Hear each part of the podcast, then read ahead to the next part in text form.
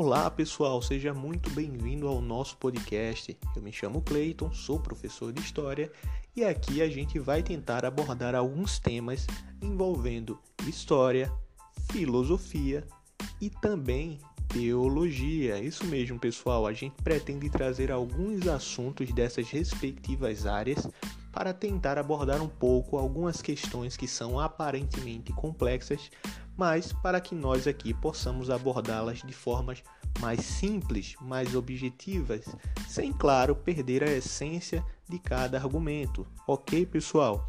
Sinta-se à vontade para acompanhar as nossas redes sociais. Nós temos um IG chamado Saber Aristotélico, nossa conta no Instagram, Saber Aristotélico temos uma segunda conta, um segundo projeto que a gente vem fazendo aí, que é citando obras literárias. Isso mesmo, pessoal. Esse segundo perfil ele é voltado para literatura e citações de obras literárias com repercussão mundial e também nacional. Isso mesmo. A leitura ela forma novos pensadores, ela contribui muito para o desenvolvimento socioeducativo de uma nação. Sendo assim, estimular a leitura é algo que é obrigação de cada educador. Eu, como professor de história, me sinto na obrigação de estimular esse pensamento. O saber aristotélico, por sua vez, leva a um raciocínio mais voltados para a facilitação da filosofia teórica e também da arqueologia a gente faz algumas lives, algumas semanas, para tentar simplificar alguns assuntos que são aparentemente complexos dentro dessas respectivas áreas. Então sinta-se à vontade para começar a seguir essas duas páginas. A gente também atua no YouTube, isso mesmo, pessoal. A gente está quase batendo a marca de 5 mil inscritos no YouTube e o nome que você pode pesquisar lá para tentar encontrar nosso conteúdo é Clayton França. Procure lá Clayton França e vai aparecer lá a minha foto junto com todo o material que a gente disponibiliza até agora. Sinta-se à vontade para usufruir desse conteúdo gratuito e também agora nesse formato de podcast, que é um novo material, um novo projeto que a gente pretende trazer e ampliar a respeito desses assuntos. Muito bem, pessoal. Para a gente inaugurar o nosso primeiro tema aqui do nosso podcast, eu selecionei um assunto que deveras importante para mim, foi muito importante, influenciou muito na minha formação, tanto em história e principalmente na, no entusiasmo que eu tenho atualmente quanto a filosofia e teologia. Apesar de eu não ter uma formação acadêmica na área de filosofia e teologia, eu amo de paixão essas duas matérias podemos se dizer que eu sou um entusiasta dessas matérias. Assim sendo, eu sinto-me também na obrigação de trazer algo que eu considero importante nessas respectivas matérias. E hoje eu vou tentar, tentar fazer uma fusão desses dois assuntos, dessas duas matérias extremamente importantes. Sendo assim, o nosso primeiro podcast ele vai levantar um conceito narrativo histórico a respeito de um argumento que é muito interessante e essa ênfase será dada principalmente na questão problemática da existência de Deus, esse argumento ele é muito usado pelos teístas, ou seja, pessoas que acreditam num ser superior e um Deus, usam muito esse argumento para tentar endossar sua tese. Mas você que também não tem religião, você que se considera ateu ou agnóstico, fique tranquilo, porque a gente vai levantar esse argumento na perspectiva de análise e demonstração. Então, mesmo que você discorde da premissa do argumento, você tem muito a ganhar conhecendo a respeito dessas informações, seja para criticá-la ou seja para apoiá-la. Sendo assim, o primeiro argumento que a gente vai levantar a respeito dessa questão e que será o tema do nosso podcast será o argumento cosmológico Kalan. Isso mesmo, você já deve ter ouvido algumas vezes, principalmente se você acompanha os debates calorosos a respeito do assunto da temática, né? Se Deus existe. Esse argumento ele é muito levantado. Tem muitos teólogos e filósofos que acompanham essa linha de raciocínio de atualização desse argumento. Mas a gente aqui vai levar para a ideia primordial dele. Onde é que começou? Esse assunto? Quem foi o primeiro a usar esse argumento? Quem formulou esse argumento? Como é que ele é tão importante e quais foram suas atualizações ao longo da história? Muito bem, a gente vai tentar sanar algumas dessas dúvidas. Primeiro de tudo, você precisa ter ideia que o argumento cosmológico Kalam, tem esse nome, e principalmente com ênfase na expressão kalam, essa é uma expressão árabe que nada mais nada menos significa discurso. Então, se a gente pudesse falar novamente de uma maneira mais aportuguesada esse mesmo título, a gente poderia falar o discurso sobre o argumento cosmológico. A cosmologia é uma ciência que estuda a origem do universo. Sendo assim, não é mistério para ninguém. Um cosmólogo ele estuda toda a natureza elementar natural que, que a natureza demonstra para nós para tentar olhar a origem do universo. Então, o cosmólogo é o profissional que vai estudar todos os artifícios que tentaram se orquestrar ali para o início e o surgimento do nosso universo. Ok? O argumento cosmológico Kalam vai usar justamente esses atributos para tentar expressar a ideia de que o universo, sim, ele demonstra, ele tem um criador, ok? Vamos lá. O argumento cosmológico Kalam, ele foi fundado, moldado, esse termo foi colocado por um, um homem chamado João Filopono de Alexandria. Acredita-se que esse foi o primeiro, isso mesmo, pessoal, o primeiro a usar esse termo, o argumento cosmológico Kalam. Você vai perceber que esse argumento ele é usado por diferentes religiões para endossar a sua tese primária, que é a ideia de que existe um criador. Então, a ideia, a linha muçulmana, a linha judaica e a linha cristã essas três principais religiões vão usufruir muito desse raciocínio, muito desse argumento. Sendo assim, não é de estranhar que os seus principais proeminentes e apologetas usarão esse argumento como principal linha de defesa em relação à existência de Deus em um debate a respeito de teísmo e ateísmo. Ok, pessoal? Bom, sendo assim, a gente, quando pensa em cosmologia e relacionada indiretamente à teologia, a gente pensa primariamente nos gregos. Os gregos tinham uma compreensão diferente da nossa a respeito do universo, a respeito da cosmologia. Os gregos, principalmente os pré-socráticos, vão ser os primeiros pensadores que vão tentar sistematizar ideias a respeito de como surgiu o nosso universo, de quais são as propriedades principais do universo. Então, os pré-socráticos vão ser aqueles primeiros pensadores que vão tentar romper um pouco com a linha tradicional religiosa a respeito do surgimento do universo e vão tentar trazer um viés mais científico a respeito do assunto. Então, você vai ter filósofos como Tales de Mileto, você vai ter filósofos como Demócrito, filósofos como Anaxágora, esses homens foram pré-socráticos e eles foram muito importantes para o seu contexto e para todo desenrolar desse argumento, chamado argumento cosmológico. Muito bem, porque todos partirão da premissa de que o universo é altamente complexo e que tem um conjunto de elementos que precisam ser muito bem estabelecidos pela natureza, ok? A função do filósofo e do cientista nessa época era descobrir quais argumentos quais elementos principais eram os primordiais no surgimento do nosso universo. A partir desse elemento, eles conseguiriam entender qual foi o principal pivô que originou o nosso universo. Muito bem até aí, pessoal, e eles conseguiram ter um avanço significativo. Alguns conseguiram montar ideias que, apesar de equivocadas, influenciaram muito em nosso pensamento científico moderno. Filósofos como Demócrito, por exemplo, foi da escola atomista, foi um dos primeiros pensadores a conjecturar a ideia de uma partícula indivisível, que futuramente viria a ser chamada de átomo. A gente tem filósofos como Tales de Mileto propondo a ideia que a origem de todas as coisas se dava na água, principalmente a do universo, que ele colocava dessa forma. Apesar de ele estar equivocado em alguns pontos, posteriormente o pensamento científico e o progresso da civilização humana aceita a teoria de que o surgimento da vida da Terra se deu através da água.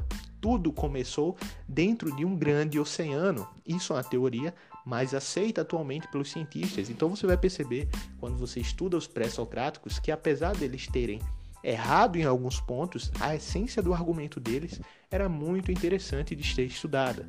Porém, algo que era essencial, que nenhum filósofo conseguia pensar além disso, era a ideia de um universo finito. Por quê, pessoal?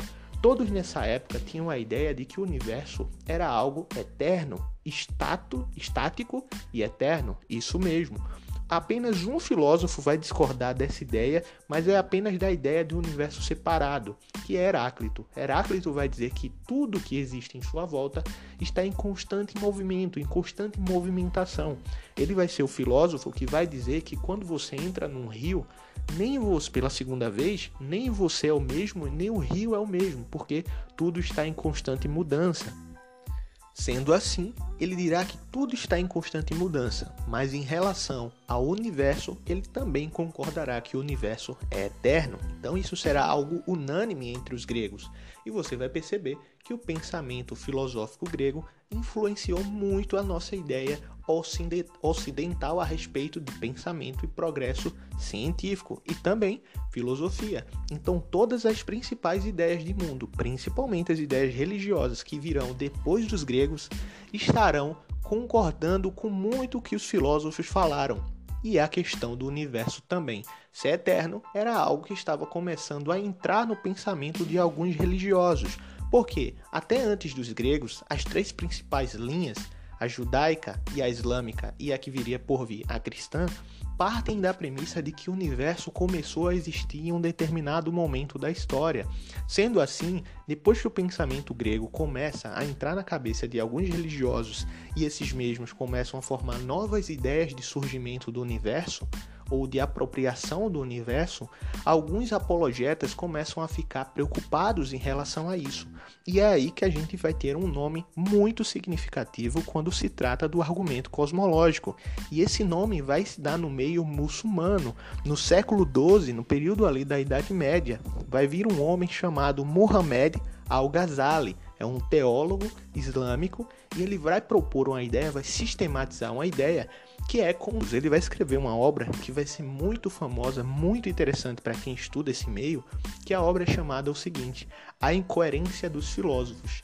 Nessa obra, ele vai discorrer sobre a possibilidade muito precisa e lógica de o universo ter começado em um determinado ponto e principalmente que o universo ele teve um criador sim, e que o único que tem a eternidade é esse criador e não o universo.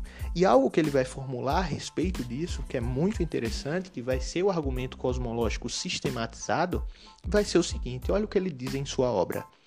Todo ente que começa a existir tem uma causa. Ora, o universo é um ente que começou a existir. Logo, ele possui uma causa para ter começado a existir. A partir desse pensamento, ele vai formular três tópicos. Esses três tópicos serão essenciais para todos os futuros pensadores que aceitarão a ideia do argumento cosmológico Kalam, ok? E esses três tópicos se dará da seguinte forma: primeiro tópico, tudo que começa a existir tem uma causa. Segundo tópico, o universo começou a existir. Terceiro tópico, logo o universo tem uma causa.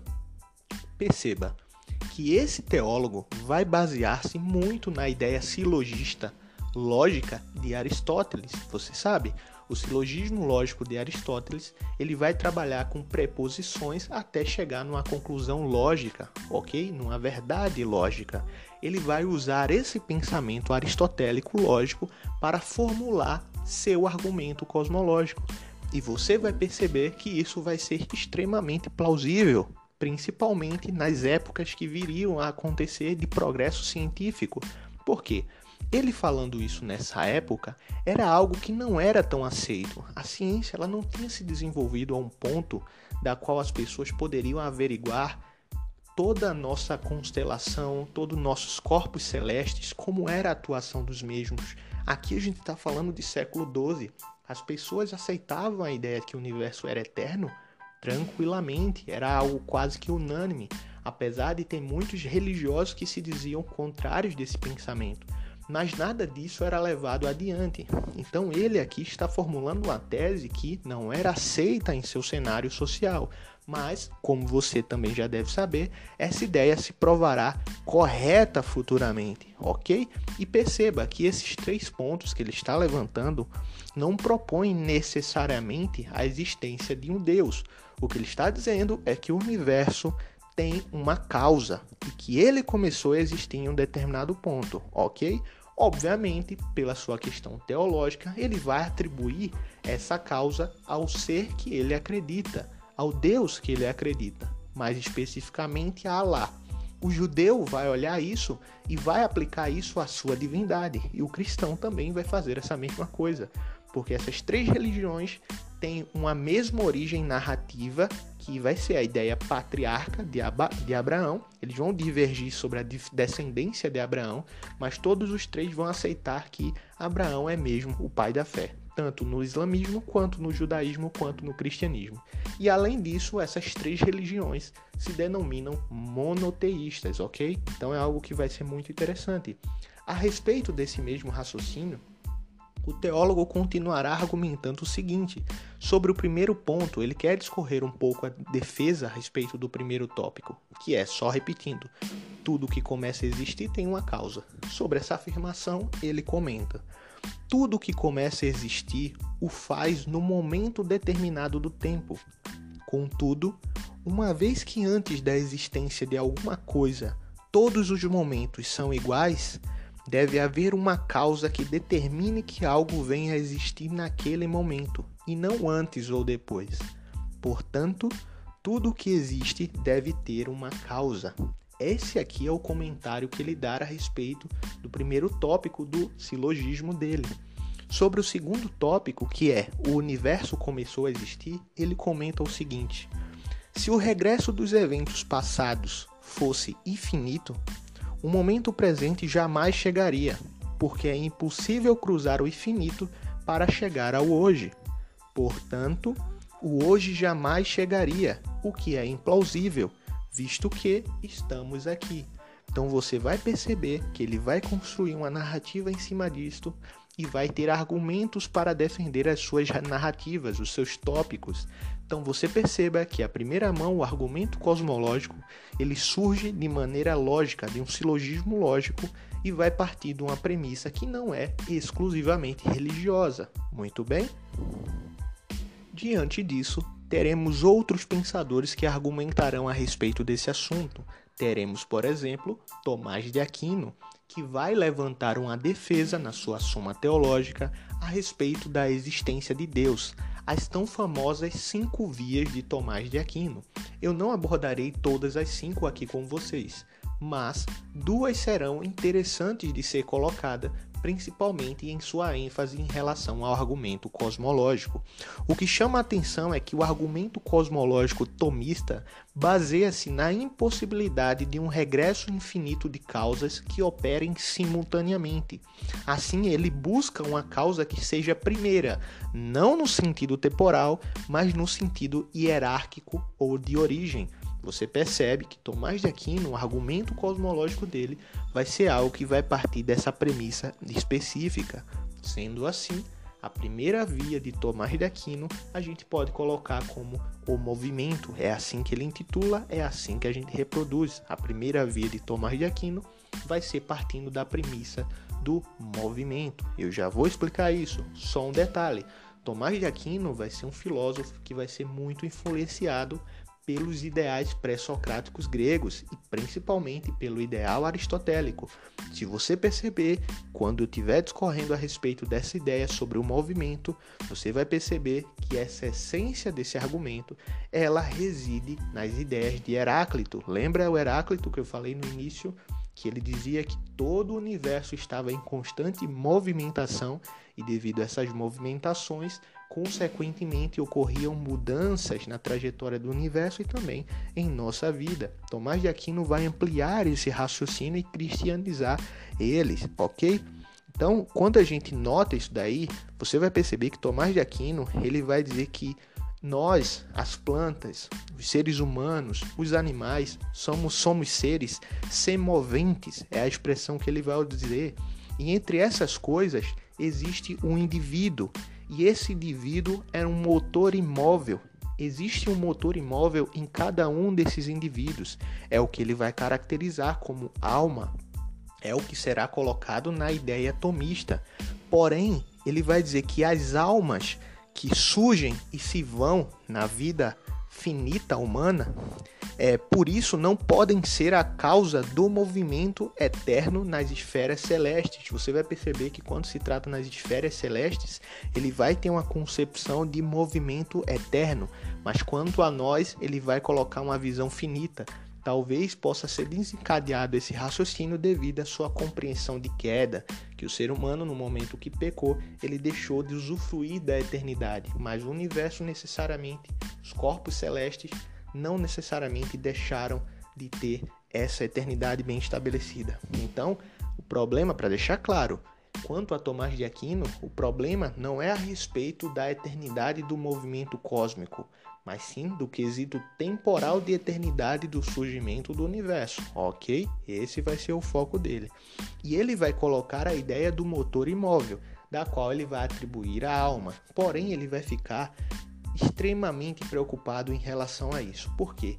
Ele chega à conclusão que terá uma causa, e aí a gente vai entrar na segunda via dele, a causa, para todo esse universo, tá? Ele vai chegar nessa ideia de que o universo necessita de uma causa. E ele vai dizer que esse motor imóvel tem que ser absoluto. Então ele vai dizer o seguinte: a existência de qualquer objeto depende de todo um conjunto de causas contemporâneas cada uma das quais depende, por sua vez, de outras causas e assim por diante. Todas as coisas dependem de outras. Contudo, tal série casual não pode prosseguir infinitamente pela mesma razão explicada há pouco.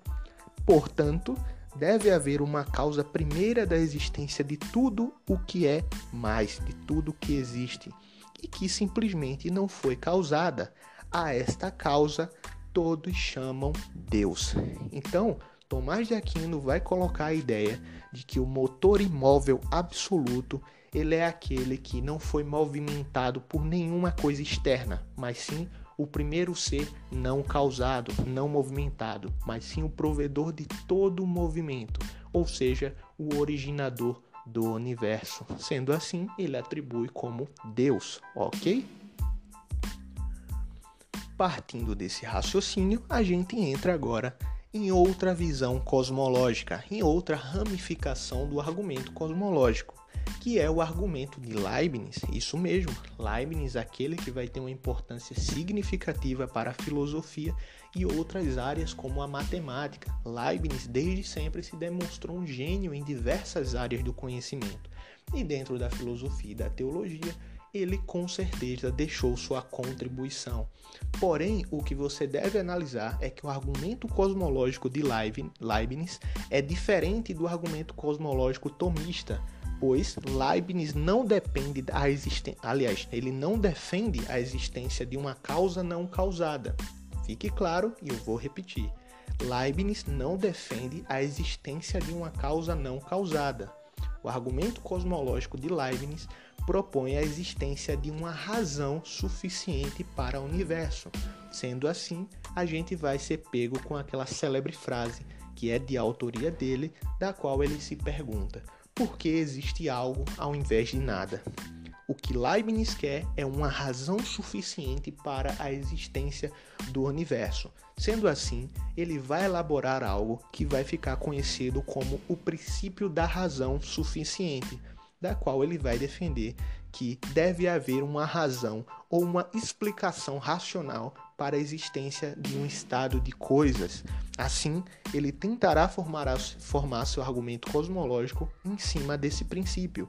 E sobre isso, ele vai dizer que a razão para a existência do universo deve ser encontrada fora do universo, no ente cuja razão suficiente para existir dependa apenas de si mesmo. Assim, ele por si mesmo é razão suficiente para existir e é a razão pela qual o universo existe também. O argumento cosmológico de Leibniz vai colocar a ideia de que o criador do universo, ou melhor, a razão suficiente do universo, reside fora do universo, ok? Isso é algo que o argumento cosmológico dele vai colocar, que vai se relacionar pouco, um pouco com o argumento de Mohamed Al-Ghazali e vai se distinguir e vai se distinguir a respeito do argumento cosmológico tomista. Sobre essa mesma perspectiva, Leibniz também vai colocar que essa razão de todas as coisas é Deus. cuja existência se explica somente em relação a si mesmo. E em outros termos, Deus é um ser metafisicamente necessário. Essa premissa metafisicamente necessário será algo que será desenvolvido no que será chamado de o argumento ontológico. É algo que a gente vai trazer aqui, fique tranquilo, a gente vai abordar o argumento ontológico em uma determinada hora, não será hoje, então não vou ampliar isso, porque nossa ênfase é o argumento cosmológico calando, ok? Sendo assim, a gente entra, a gente entra no nosso mais atualizado pensador a respeito desse assunto. Na minha opinião, o William Lane Craig é uma pessoa extremamente gabaritada para falar a respeito desse assunto e foi um dos principais divulgadores a respeito do argumento cosmológico Kalan. William Lane Craig, se você não conhece, posso fazer uma um leve resumo da sua trajetória.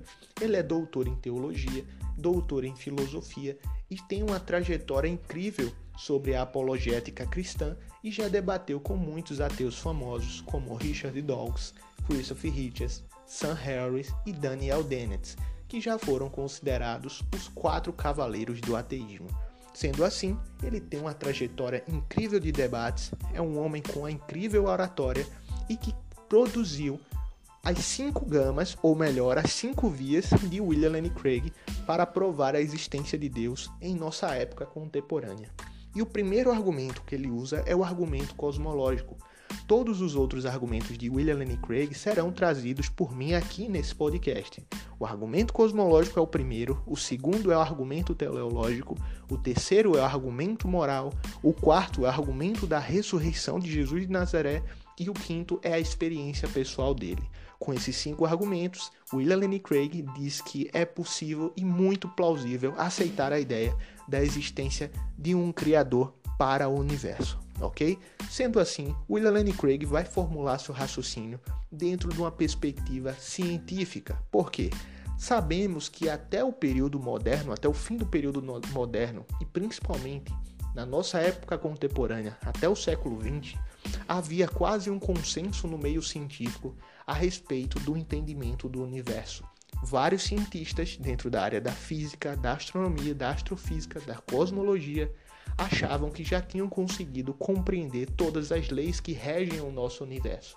Porém, foi com a chegada de pensadores como George Lemaitre, Albert Einstein e Edmund Hubble que esse entendimento simplesmente se esfarelou toda a compreensão newtoniana que os cientistas da época tinham foi esfarelada por novas ideias ou teorias, como a teoria da relatividade, da qual mostra o universo de uma forma totalmente diferente. Dentro desse princípio, foi demonstrado que o universo ele começou em um determinado momento da história da humanidade. É o que viria a ser chamado como a teoria do Big Bang. A teoria do Big Bang coloca a ideia de que em um momento, do, em um momento da história da humanidade, do universo, melhor dizendo, todo o que se entende como matéria, espaço e tempo estavam condensados em um determinado ponto.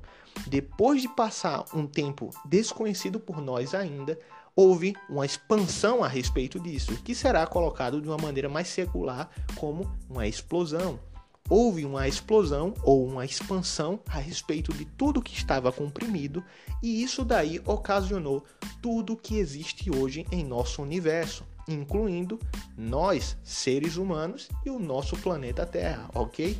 O argumento cosmológico de William Lane Craig vai partir da premissa de que toda essa condensação de tempo, espaço, matéria foi ocasionada propositalmente por um ser criador que tem uma natureza criadora, motivadora de criação de universos.